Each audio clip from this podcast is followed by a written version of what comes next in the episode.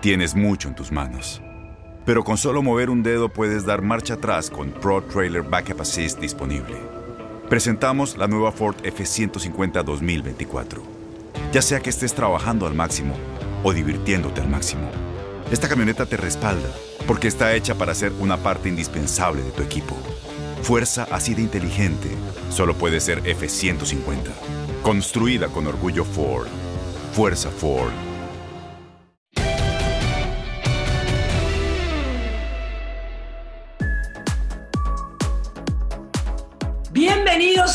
En tus zapatos, Geo González, Adriana Monsalve, y el día de hoy tenemos de invitado a alguien que nunca le avisaron que tenía que ponerse espinilleras para poder dirigir la Liga MX. Miquel Arriola, bienvenido, muy buenas este, noches, tardes, días, a la hora que usted está escuchando, eh, por participar con nosotros en tus zapatos. ¿Cómo estás?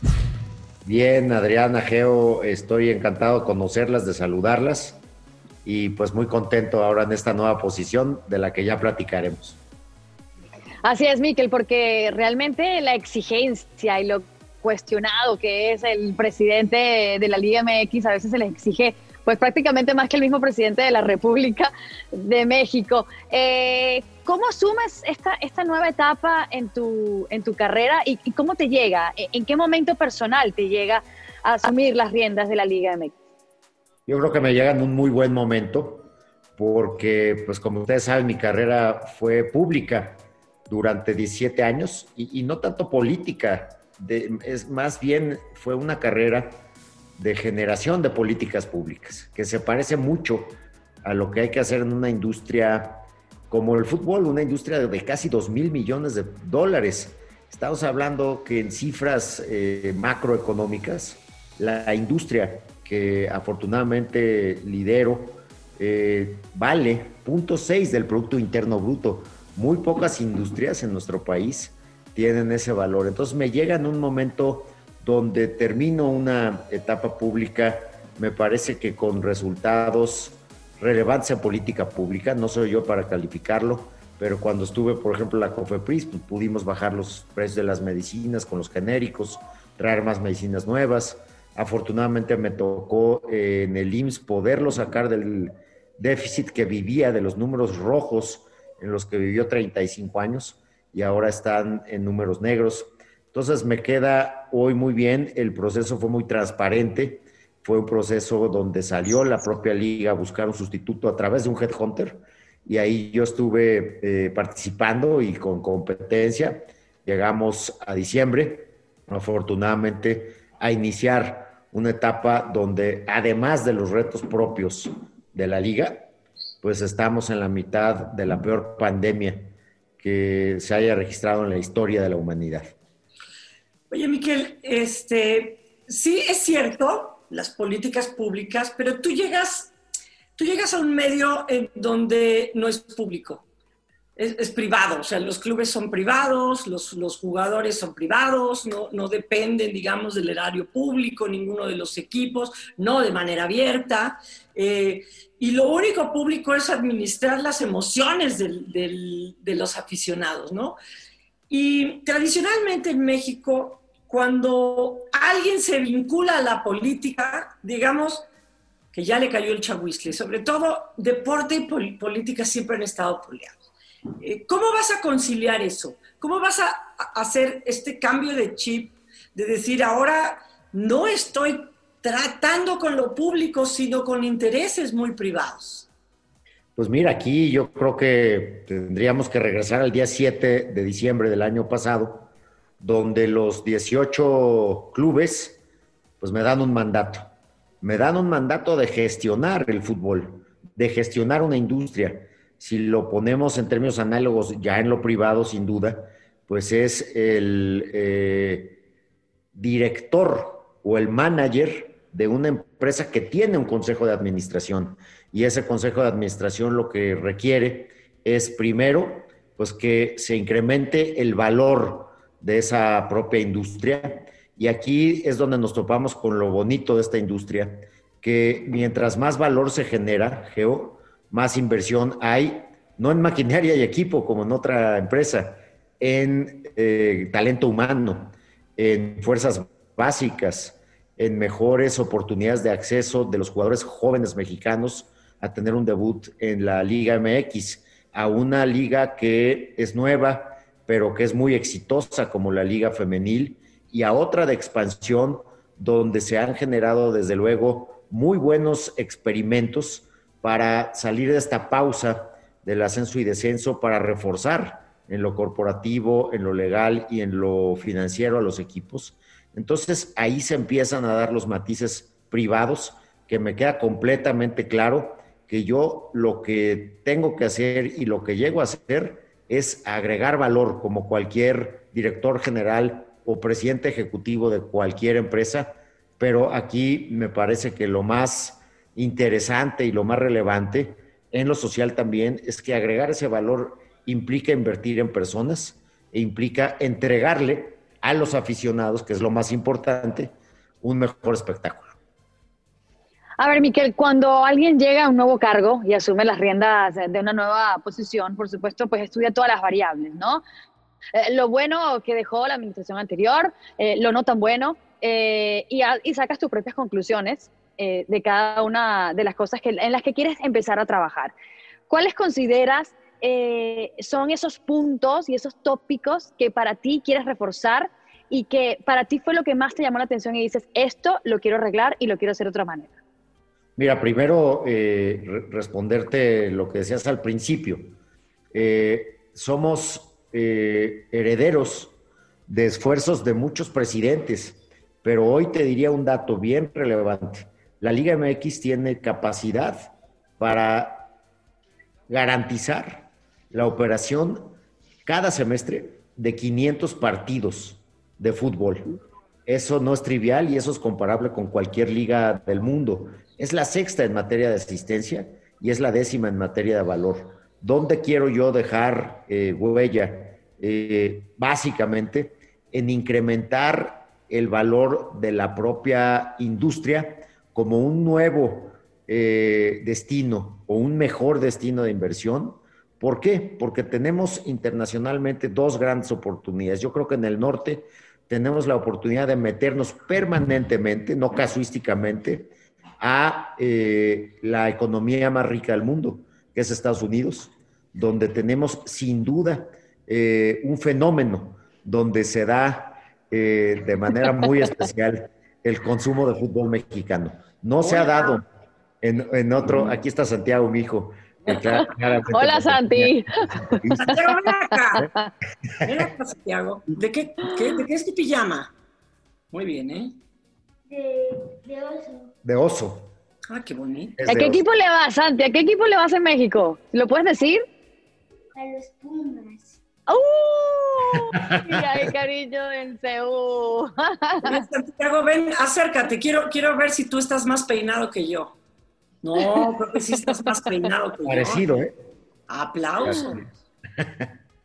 Entonces, lo que te decía Adriana, incrementar geométricamente el valor de la liga, yo creo que hay una gran eh, oportunidad hoy, porque el fútbol mexicano se consume con más intensidad en Estados Unidos, tanto en televisión como en asistencia a los estadios. Y hay que recordar que el consumidor mexicano en Estados Unidos tiene una capacidad de ingreso más o menos 600% mayor aquí. Entonces, si generamos algo permanente junto con los Estados Unidos, le vamos a incrementar muchísimo valor a nuestra liga. En todo eso estoy de acuerdo, pero, pero para mí hay un, hay un tema esencial que es, no, vamos, no van a consumir nuestra liga, ni allá, ni aquí, ni acullá, si no subimos el nivel de la liga. Claro. ¿Y qué tienes pensado hacer para, para subir el nivel de la liga? Porque siempre dicen, la liga es una cosa, la selección es otra, pero los dos, uno se apoya en, otro. Entonces, el número de extranjeros tendría que, reducirse, el número de naturalizados. ¿Has pensado entrarle a ese tema con, los dueños o de momento no se piensa tocar? Mira, hay una correlación muy fuerte entre la inversión en el fútbol, en términos individuales de equipos, y el rendimiento deportivo. Mientras más, yo, yo tengo la gráfica y se las voy a mandar, mientras más se le invierta una plantilla, mejor es el cociente del equipo. Entonces, yo creo que distinto de, y parece, parecería algo absolutamente lógico que lo es, pero no es trivial. Yo creo que mientras el valor de la liga crezca, podemos repartir más recursos a los equipos. Yo no soy partidario de poner topes, topes de extranjeros. ¿Por qué? Porque lo, queremos, lo que queremos es una competencia plena. Lo que queremos es entregarle el mejor espectáculo a los eh, aficionados. Pero lo que me queda claro es que los equipos exitosos hoy tienen una muy buena estructura de fuerzas básicas, que si nosotros les entregamos más recursos, ellos van a poder reforzar el acceso desde sub 15, sub 17, sub 20, hay equipos que tienen, empiezan desde sub 10, y ahí es donde yo veo el círculo virtuoso.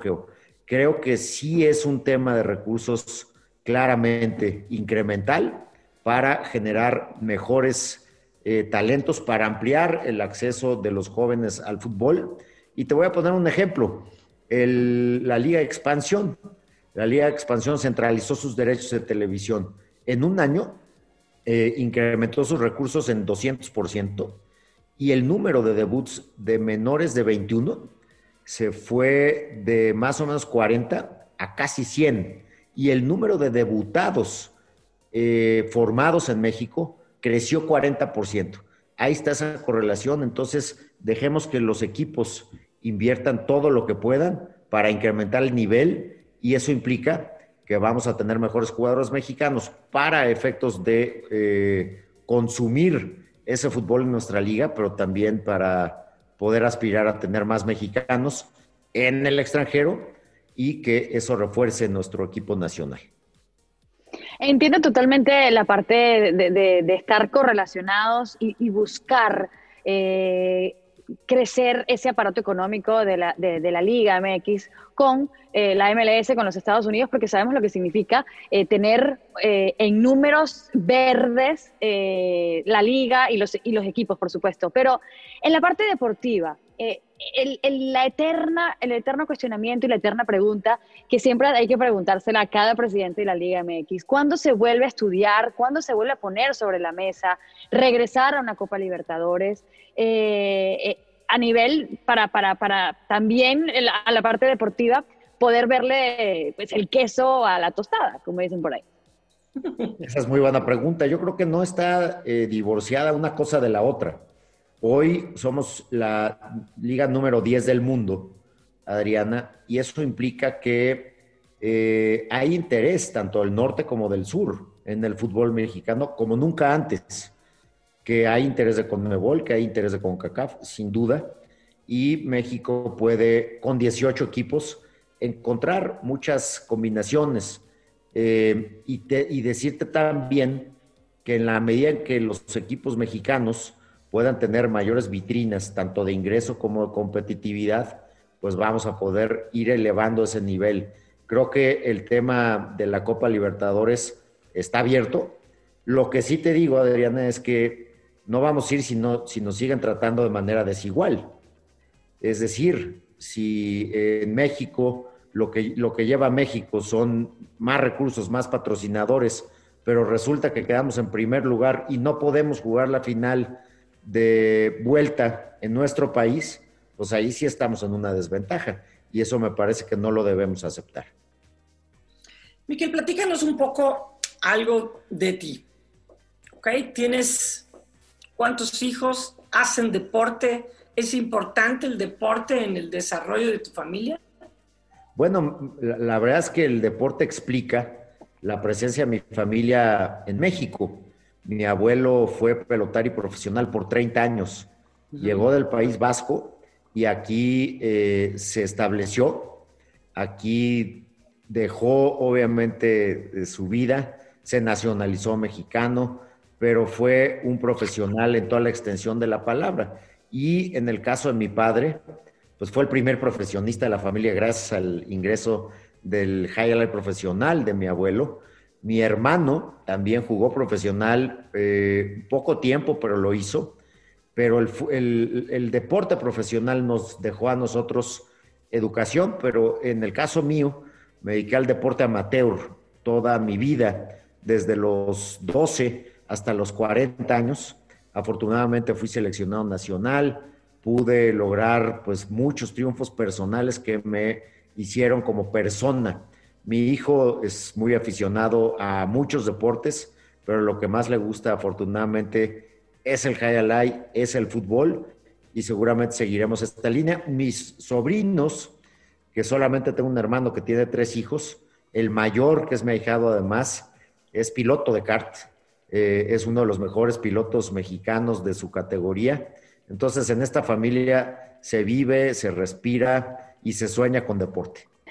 Miquel, yo regreso un poquito al, lado deportivo y al lado de tu gestión. Eh, ¿Cómo consideras que, han manejado eh, esta pandemia? Eh, hoy, pues, bueno, no sé, esto no va a salir hoy al aire, por supuesto, pero ustedes este miércoles, este jueves 21 de enero, pues sacaron unas nuevas medidas de, protocolos de sanidad. ¿Cómo creen que lo, han, que lo han manejado? ¿Creen que se les han escapado de las manos, permitiendo que equipos metan aficionados en las dos primeras jornadas?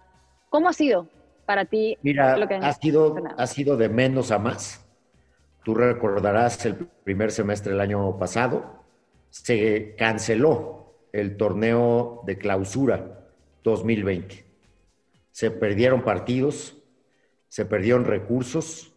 De esa fecha a hoy, eh, la liga trae un boquete de 1.500 millones de pesos, el 50% de sus ingresos. ¿Qué se hizo? Se generó, junto con el gobierno federal, un protocolo de regreso a la actividad de fútbol. Obviamente ese protocolo se basó en un semáforo, en un semáforo que todos conocemos, pero el protocolo lo que implica es un amortiguador de riesgo, Adriana. Yo llevo viendo epidemiología toda mi vida. Tú, tú ante una pandemia, ante un virus travieso, escondido, que no se expresa por lo menos en cinco días, tienes el peor escenario pandémico el gran poder eh, que tiene el COVID es que se contagia por asintomáticos que por lo menos se dan cuenta de que tienen el virus en cinco días. Ese es el grave problema. ¿Qué tienes tú para reducir el riesgo? Tienes protocolos de sana distancia, de cubrebocas, etcétera, y tienes pruebas. Las pruebas las tienes que administrar de manera constante para efectos de tomar fotografías de tus jugadores, de tus cuerpos técnicos a lo largo de la, las jornadas. ¿Qué pasó el segundo semestre del año pasado? Que no se puso en riesgo la competición. Se fueron evaluando eh, las modificaciones al calendario de manera casuística. Se reprogramaron partidos, sí, pero no jornadas. Mm. Hoy estamos en el peor nivel pandémico de la historia de México. Imagínense, si ustedes recordarán, traíamos en noviembre 7 mil casos y ya estábamos muy alarmados. En enero, tercera semana, traemos 21 mil casos. Y entonces eso obviamente implica que vamos a vivir un primer semestre muy complejo en materia de contagios en los equipos. No hay que también dejar de ver que la mayoría de los eh, equipos hoy no han presentado en sus jugadores, en la mayoría, la mitad más uno de las plantillas, contagios. Eso es relevante. ¿Qué nos pasó este año? Regresando de fiestas, tuvimos que reprogramar Morelia y Mérida. Y no se generó tanto ruido. Se generó ruido cuando llegamos a la Liga MX con Monterrey. Un brote, 19 eh, entre cuerpo técnico y jugadores. ¿Qué pasa? ¿Por qué eh, se reportaron 19? Pues porque se hicieron muchas pruebas. Y a partir de ahí, el eh, fenómeno de la incubación del virus, perdón que me tarde, pero esto es una... No, no, no te preocupes. Que hacer. El fenómeno de la incubación del virus implica que tú identificas a los que están positivos y después se generan dos eh, personas con síntomas en el propio club y después de eso se confirma el positivo de los dos y se revisan los contactos. En ese momento, los contactos no presentaron carga viral porque no habían desarrollado todo el proceso de incubación. Eso pasó en Monterrey y eso implicó que se reprogramara el partido Monterrey. ¿Qué está pasando hoy para reforzar el protocolo? Lo que decidimos en vacaciones, sabiendo que venía esto, pues es, en vez de pausar o hacer eh, pruebas cada 15 días, ahora vamos a hacer cada 10 días con una prueba nueva que es muy flexible y es muy eficiente, que es la famosa prueba de antígeno. Es una prueba de detección, pero es una prueba que tiene capacidad de dar el resultado antes. Lo está haciendo la NFL, por ejemplo. Ya tenemos en nuestra batería pruebas, pruebas de antígeno. Y metimos otra que no sirve para detectar COVID, pero sirve para ver si ya tuviste la famosa prueba serológica de eh, anticuerpos esa es la nueva batería con la que vamos a encarar pues estos nuevos récords. El día de hoy se presentaron dos nuevos récords, eh, casi 22 mil casos y casi 2 mil eh, decesos desafortunadamente. Ahora, Miquel, ¿no crees que de la mano de esto también debería de ir por parte de la liga a decir, no hay afición en los estadios para ser congruentes un poco con, con la responsabilidad que tiene el fútbol en cuanto al mensaje que manda? Regreso al decreto de junio, eh, Geo. Lo que dijo la autoridad eh, de salud en materia de reactivación económica fue que había, primero, industrias esenciales que tienen que estar abiertas permanentemente. Me refiero a la de cadena de consumo humano, al sector financiero, bancos, no pueden parar, Fuerzas Armadas, servicios médicos. Esos pueden funcionar en semáforo rojo. En semáforo eh, naranja, más o menos es lo mismo, porque todavía tienes una cantidad importante de contagios. Luego tienes un semáforo amarillo, donde se permiten ciertas actividades con eh, límites máximos. En este caso, el fútbol ha caído en semáforo amarillo y se han podido abrir los estadios.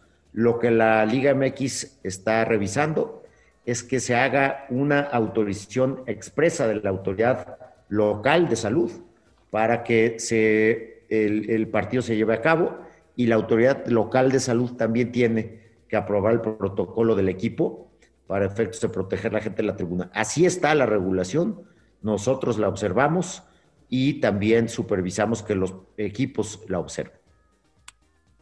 Ahora, Miquel, ¿qué secuelas cree va, va, a desatar este, este COVID-19 por tanto tiempo? Una pandemia que ha afectado muchas cosas, pero ¿cuáles secuelas crees que va a haber en el fútbol mexicano a largo plazo?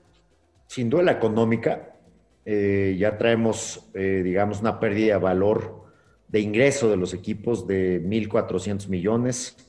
Eh, el tema de pérdida también de espacio de televisión cuando se cancela la primera temporada. Ahí más o menos se redujeron los ingresos en 22%. Eh, la otra secuela es que en, las categorías sub 10, sub 13, sub 15, vamos a perder, si no hacemos un ajuste en, los, en las edades, pues podríamos perder una generación. Ya estamos viendo eh, que parece ser que se van a cancelar las Olimpiadas. Entonces, es otra secuela de pérdida de valor. ¿Y qué, cuál es lo, qué es lo más grave, Adriana, el tema? Que esto no se va a decidir hasta que en lo epidemiológico se tenga una solución final. Entonces, toda la industria, México va a perder entre 10 y 8 puntos porcentuales del PIB. Eso nunca había pasado ni siquiera en la Revolución Mexicana. Eh, el consumo se cayó más o menos 25%. El motor más fuerte de la economía se llama consumo. Se cayó 25 puntos porcentuales respecto al 2019. Se cayó la inversión 15 puntos porcentuales. ¿Qué va a pasar? Eh, y ahora me voy a lo positivo, que el fútbol es de los pocos aparadores que quedaron abiertos. Para los patrocinadores, eso tiene que ser un valor agregado. A los patrocinadores hay que decirle que la elasticidad de consumo del fútbol no se modifica tan dramáticamente como la de otras industrias y que aún sin público vamos a poder incrementar los ingresos. Eso me queda claro de manera gradual y después buscar volver a niveles de ingreso de 2019 cuando se dé eh, la famosa inmunidad de, grupo de rebaño, 70%, y se caiga 70% de población o vacunada o con anticuerpos y se caiga la curva epidemiológica en el mismo ritmo que está creciendo. Por eso mismo yo te, yo te insistía, yo, sí creo que la liga, que el fútbol, por todo lo que tú mencionas, tendría que mandar este mensaje, tendría que tener esta coherencia, porque no puedes decir que tu torneo se llama Guardianes de, de, lo que ha hecho la primera línea y luego abres los estadios. O sea, yo sí creo que el mensaje que manda la liga, o sea, cuando, cuando se abrió el fútbol y lo abrió este, Alemania, todo el mundo decía, ¿por qué traen los tapabocas en la banca si a la hora de la danza en el área, en el área chica están cerca? Y lo dijeron claramente, es muy importante el mensaje que se manda. Entonces, yo creo que el, fútbol, la liga sí corre el riesgo y desde mi punto de vista está cayendo en un doble discurso, porque primero hablas de apretar los protocolos, de, de lo que se ha avanzado, etcétera, etcétera. Y por otro lado, dices, lo que nos digan el gobierno, el semáforo de cada uno de los estados o los gobiernos. Yo creo que ahí sí la liga podría gestionarse y decir, la recomendación de la liga es, no hay gente en los estadios, para ser coherente con el mensaje. Mira, yo soy absolutamente respetuoso de las determinaciones de política pública epidemiológica que determine la autoridad federal. Ellos son los que evalúan en lo epidemiológico cuáles son las condiciones de regreso. Y en el semáforo amarillo lo que vemos es que el riesgo es, eh, digamos que mediano. Yo creo que acompañando ese análisis de la autoridad, pues nosotros seremos exitosos en balancear el tema salud y también el tema económico y social. Entonces, ahí sí, Geo, eh, el discurso es hay que cuidar mucho, desde luego, a los actores de la liga y si hay condiciones de regreso, como lo establece un semáforo, respetar la determinación de la autoridad epidemiológica. Como liga, ¿qué están? Eh, me imagino que ya has comentado que han hablado mucho a nivel de gobierno y que están muy ligados eh, eh, el tema de cómo están tratando la pandemia. ¿Qué tan qué tan positivo puede ser es esa, ese trabajo contiguo a nivel de vacunación? ¿La liga piensa hacer algo para vacunar a, pues, todos sus empleados? Mira, un poco tú tienes ahí dos, dimensiones, Adriana, en, el tema de vacunación. Primero, lo que va a resolver el regreso de la gente a los estadios es que la vacunación pública llegue a un nivel del 70% entre los vacunados y los que tienen anticuerpos para efectos de reducir la tasa de contagio. La tasa de contagio, si es más de uno, eh, implica que una persona contagia más de otra. La tasa de contagio, cuando es menos de uno, implica que la pandemia se va a reducir en el mismo ritmo que subió. Y eso se hace con política pública, con vacunas. Y eso es un tema de el sector salud. La OMS ya dijo, la vacuna hoy es un bien escaso y es un bien público. Ni siquiera los estados pueden comprar vacunas, solo los gobiernos federales, porque la Organización Mundial de la Salud lo que está diciendo es, nosotros tenemos que garantizar acceso equitativo a la vacuna. Entonces, hoy la compra de un privado de vacunas en el eh, mundo no es posible y eh, habrá que esperar eh, la oportunidad, en todo caso, de que la industria en su totalidad se pueda unir al esfuerzo del gobierno. En el caso de los jugadores, eh, tendremos que buscar permanentemente oportunidades para que cuando en todo caso eh, exista ya la vacuna para estos grupos de edad que son los jugadores, pues podamos de inmediato inmunizar a ellos asumiendo que la condición física y la condición de edad de los jugadores implica que conforme al calendario de vacunación en México, pues estaríamos hablando de que son casi los últimos eh, en ser vacunados porque la mortalidad es muy baja. Hoy la población prioritaria es médicos y enfermeras, eh, obviamente personas de 65 o más y gente con comorbilidad, que más o menos son 32 millones de personas. Y también hay que insistir en buscar oportunidades, si se puede, en otros países para encontrar acceso para nuestros jugadores en vacunas. Sí, estaríamos hablando de que en todo este torneo no le tocaría vacuna a la media del fútbol, digamos, a lo mejor entrarán algunos directores técnicos o algunos directivos, ¿no? Que, puedan estar entre 60 para arriba, pero al promedio del, del, jugador de fútbol le tocaría por ahí de junio, o sea, ya no toca absolutamente este torneo. Este torneo se va a tener que jugar, digamos, pues con, lo que hemos aprendido de, esta, de esta pandemia, ¿no? Y creo que, creo que ahí sí valdría la pena que todos transmitan sus experiencias para que no, no vuelva a pasar lo que le pasó a Monterrey, que le dan los casos y el manejo. O sea, no vamos a estigmatizar a alguien que le da COVID, pero el manejo, creo que sí es importante que puedan este, compartir la experiencia para que, hombre, no vuelva a pasar esto. Mira, se va a dar eh, este primer semestre, yo lo anticipo, en condiciones muy volátiles. Le puede pasar a cualquiera de los 18 y lo tenemos que enfrentar unidos. Creo que en ningún caso, en ningún club, ha mediado ni dolo ni mala fe. Eso hay que subrayarlo. Y también eh, hay que subrayar que distinto de que no se vacune este grupo de edad, el estar vacunando a los demás grupos de edad, Geo, implica que también vas a reducir el nivel de infección. Entonces, si el gobierno eh, avanza con su programa de vacunación, eso también incidirá en que regional y nacionalmente vayan bajando los niveles de infección y eso va a ayudarle a todo el país, a toda la industria, porque como en el fútbol, pues estamos, está toda la industria, todo el PIB nacional que no puede rearrancar sus actividades ordinarias. Entonces, yo creo que tenemos que estar unidos con estos niveles de contagio, no, que no nos extrañe que siga pasando, estemos fortalecidos en nuestras herramientas para localizar y para prevenir y eh, cuidemos que la competencia no se afecte en lo sistémico, que pueda ser casuístico y tengamos espacio para ir reprogramando partidos, no jornadas.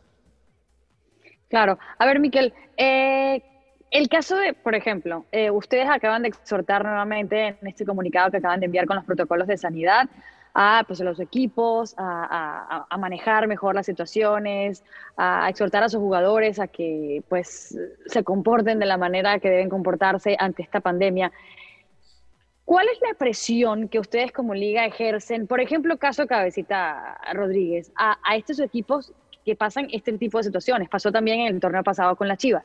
Eh, ¿qué, ¿Cuál es el rol de, ahí que asume la liga ante estos equipos? Mira, ahí hay dos dimensiones, Adriana. La primera es la contractual de un jugador profesional con un club. Eh, y ahí se tendrán, se tienen que activar las sanciones internas para efectos de disciplinar al jugador. Eh, esto pasa desde la parte deportiva hasta la parte monetaria. La Liga MX no es una autoridad sancionadora, sino que es una autoridad que coadyuva el trabajo de la comisión disciplinaria. En el caso de que se acredite un caso de indisciplina por parte del jugador en la comisión disciplinaria, nosotros sí estamos en el comité de sanciones. Y desde luego, pues cero tolerancia a que se lesione la integridad y la imagen de la liga y cero tolerancia a que esto se haga, además, eh, relajando las condiciones de la pandemia. Yo lo que le platiqué y lo que les pedí a los directores deportivos el día de ayer fue que cuidaran tres escenarios de la persona, futbolista o cuerpo técnico. En casa, en casa tenemos que tener todos oxímetro y termómetro. para que en la mañana nos tomemos esos signos y en caso de que alguno de los dos esté alto o bajo, no ir al centro de trabajo. La dimensión del transporte público es muy clara, sobre todo en fuerzas básicas, que el transporte público se pueda eh, ofrecer ocupación, cubrebocas, etcétera. Y en el centro de trabajo, cuidar desde los directores deportivos, cuidar muchísimo que los jugadores no se expongan en ninguno de los escenarios asumiendo este nivel. Miquel, ¿han pensado en que desde la liga que desde la liga también se pueda establecer eh, algunos puntos que no se han tomado en cuenta porque antes no eran tan importantes como eh, la actuación del, del, deportista, digamos, del futbolista o el director técnico, lo que haga fuera de la cancha también impacta en la imagen del equipo y en la imagen de la liga. O sea, sí tenemos el antecedente de ver ligas en Estados Unidos en donde si los jugadores tienen eh, temas de, infracciones o de cometer delitos, este, la liga, independientemente de la resolución que tengan los juzgados, la liga aplica sanciones, como puede ser este, violencia, como puede ser un incidente de tráfico, ¿no? Este, ¿Tú no has pensado en que eso es necesario en la liga también para que el futbolista entienda que es un todo lo que representa, no solo el que está en la cancha y no seguirnos este, gestionando con lo que pasa en la cancha se queda en la cancha? Bueno, decirte, obviamente, que, no tenga facultades sancionatorias eh, de manera directa la liga no implica que renuncie a su obligación de cuidar la imagen de la competencia. Entonces, si tú te fijas, se ha reducido, bueno, antes del COVID, se fueron reduciendo los casos de violencia, se fueron reduciendo también aspectos de racismo, se fueron reduciendo también elementos que eh, no eran bien vistos en, la costumbre de los propios jugadores. Yo creo que tenemos que seguir trabajando en eso, tenemos que seguir muy cerca de los equipos, pero eh, pues nuestra liga también se tiene que definir, Geo, por las cosas positivas que tiene eh, y eso también decirlo y subrayarlo. A ver, ¿qué le gusta a Miguel Arriola, aparte pues, de su trabajo? Ya hemos visto que eres muy apasionado, muy profesional y, muy preparado, ¿no? ¿Qué le gusta ¿Qué ve? ¿Le gusta las series? ¿Le gusta el cine? Mira, me gusta mucho leer, me gusta mucho la economía, no, no vayan a decir que soy un nerd, pero es lo que leo, ¿no? Este, me gustan mucho las series.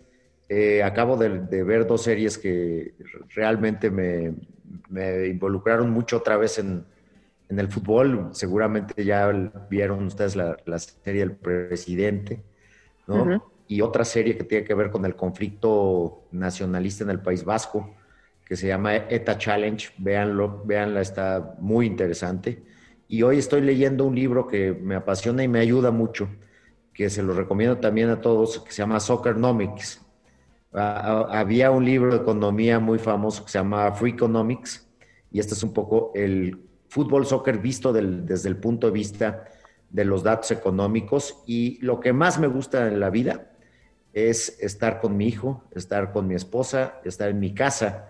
Eh, lo hice mucho ahora en la pandemia, de las pocas cosas que deja como aprendizaje la pandemia, la, vida familiar. Eso es lo que más disfruto, disfruto cada minuto y ahora en estos días pues lo he podido hacer menos, pero ahora que, que lo tengo ya, digamos que medido y reducido, pues lo disfruto muchísimo. Un gusto penoso, Miquel. Por ejemplo, mi gusto penoso es que en la época de Navidad amo sobre todas las cosas ver películas navideñas. Ya sé que ella lo conoce a él, que se enojan, que se quieren, se enamoran en cinco minutos y terminan siendo felices entre Navidad y Año Nuevo. Ya lo sé, pero no puedo evitar verlas. Si puedo ver 20, puedo ver 20. Ese es mi gusto penoso, tu gusto penoso. Pues mi gusto penoso, y, no le gusta mucho a mi familia, pero a mí, yo, me concentro mucho en las, las películas mexicanas viejas, ¿no? Entonces, imagínate ver una película de Pedro Infante con tu hijo eh, de, de siete años. eh, y, y además veo también las más chafas, ¿no? Veo las del cine mexicano de, pues, del Santo, que, que no son chafas Oh, como tal, un pe- ícono. pe- pero mu- mucha gente las, o las películas de, de ficheras de los, de los años. 60. Espérate. Bueno, ahí está, la- ahí está el gusto penoso. El gusto Ahí está el- penoso. Que, Pero que bueno, soy- ¿qué ves? ¿Escuela de Vagabundos, por ejemplo? ¿Te gusta? Sí, me gustan Yo- mucho la la- las películas también de esa época de María Félix. Me gusta mucho Pedro Armendáriz. Pedro Armendáriz hizo una película de un pelotari que se llamaba La Noche Avanza y que salían muchos compañeros de mi abuelo, del viejo Frontón México. Eh, me gustan mucho las películas de, de Antonia Aguilar, por ejemplo, eh, esa parte de, de las películas campiranas. Eh, el, el gallo Giro, Luis Aguilar, no sé si se acuerdan de él. Eh, mu- mucha música mexicana. Me, me gusta mucho el cine de esa época. De niño también lo veía mucho, pero el gusto penoso en mi casa, pues es que a nadie le gusta más que a mí. Ah, bueno, pero si, si te gusta la música mexicana y ese tipo de cine mexicano, pues eres ranchero. O sea, ¿cuál es tu canción que no puede faltar en un karaoke cuando está Miquel Arriola, pues de fiesta? Pues mira, general Juan Gabriel, ¿no? Eh, hay, unas, hay unas canciones que ca- canta Juan Gabriel, bueno, que más bien Rocío Durcal con Juan Gabriel, que cantó muchísimas canciones de Rocío Durcal, Juan Gabriel, eh, perdón, de, de Juan Gabriel Rocío. Hay una que se llama Amor Eterno, que es maravillosa, ¿no? Eh, y además, pues subrayar que uno de los activos más hermosos de nuestro país, pues ha- han sido, según yo, los compositores, ¿no? Se acaba morir Manzanero, pero tenemos, pues obviamente, al propio Juan Gabriel, al Buki, eh, a José Alfredo, Agustín Lara, y todas esas canciones, pues yo las disfruto muchísimo. Igual estoy omitiendo a grandes talentos, pero básicamente yo centraría ahí nuestros cracks en materia de producción de música y ya después los cantantes, pero este grupo me parece pues que ha, ha sido eh, fenomenal en términos de contar la historia mexicana a través de la composición. ¿En qué momento, o viendo qué, o escuchando qué, te consideras cursi? Uy, eh, fíjate, te, te voy a- esta es otra, no sé si penosa, pero muy cursi porque escucho mucho a Cristian Castro también. ¿no? Ah, qué voz tiene. ¿Cuál te gusta de Cristian? Porque yo lo amo. ¿Cuál te gusta? ¿Cuál es la que más te gusta? Hay una que se llama, bueno, también es de un compositor eh, mexicano que es Vuélveme a querer, ¿no? Vuélveme a querer. ¿no? Sí. No Eh, me lastimes. Y, y esa un poco la tengo en, en un coche que, que- con el que yo iba a la universidad, que, que ya no pude vender porque ya no valía nada, pero todavía conservo eh, los, todavía siguen puestos en ese coche los CDs que yo oía cuando iba a la universidad. Y la, la mayoría son muy cursis, ¿no? Bueno, Geo te preguntó por cursi, yo te preguntaría por rudo. ¿Qué es lo más rudo que has hecho en tu vida? Eh, lo más rudo que he hecho en mi vida, pues claramente ha sido ir a un concierto de heavy metal, ¿no? Eh, yo me acuerdo que cuando venía aquí Guns N' Roses, cuando venía aquí eh, Def Leppard, cuando venía aquí, que- vino recientemente, eh, Judas Priest, todos esos eh, eh, grupos metaleros, pues era ir para ver si entrabas y si entrabas, pues en- entrar a la zona más lejana. Eh, esas son cosas, pues creo, creo, creo que sí considero bastante rudas. Eh, además de algunos de- deportes extremos que, que ha sido pues irresponsable, ¿no? Pero afortunadamente me he ido bien, como subirme a una avioneta con un amigo que estaba aprendiendo a volar. Nos Ah, bueno. Solos. Eh, no lo vuelvo a hacer, pero ese tipo de cosas que uno hace en la juventud, pues son muy rudas. ¿Alguna vez te cacharon en la movida, andando ahí de enamorado? Hablando de Pedro Infante, porque ese era, eh, eh, su papel era así, enamoradón. Como el Te, voy a decir que sí, y, y fue el momento, fue, si, si la Liga MX es estresante, yo creo que es más estresante vivir semanas o meses eh, trayendo dos frentes, ¿no? Eh, porque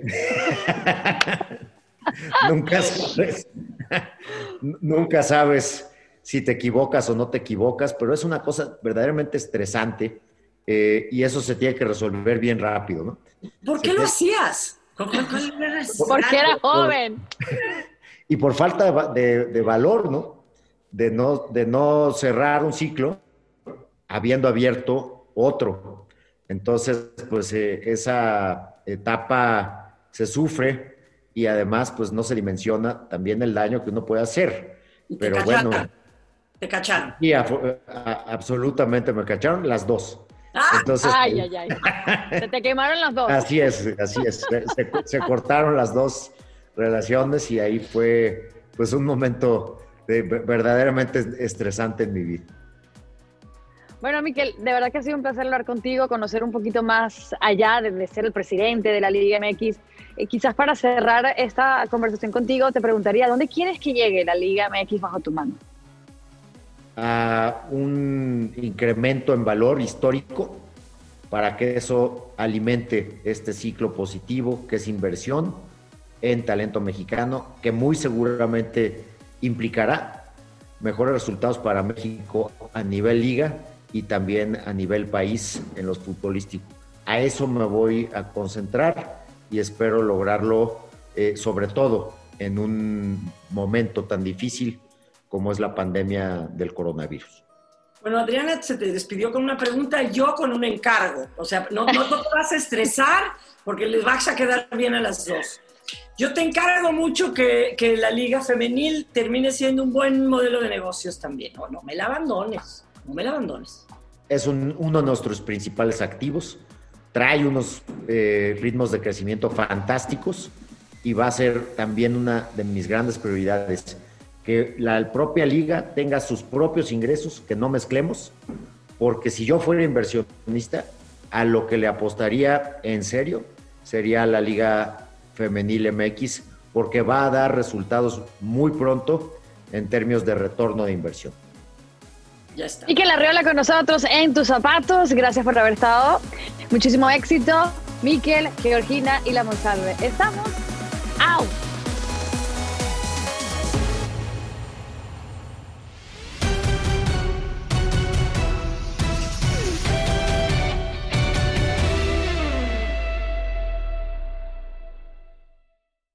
Aloha mamá. Sorry por responder hasta ahora. Estuve toda la tarde con mi unidad arreglando un helicóptero Black Hawk. Hawái es increíble. Luego te cuento más.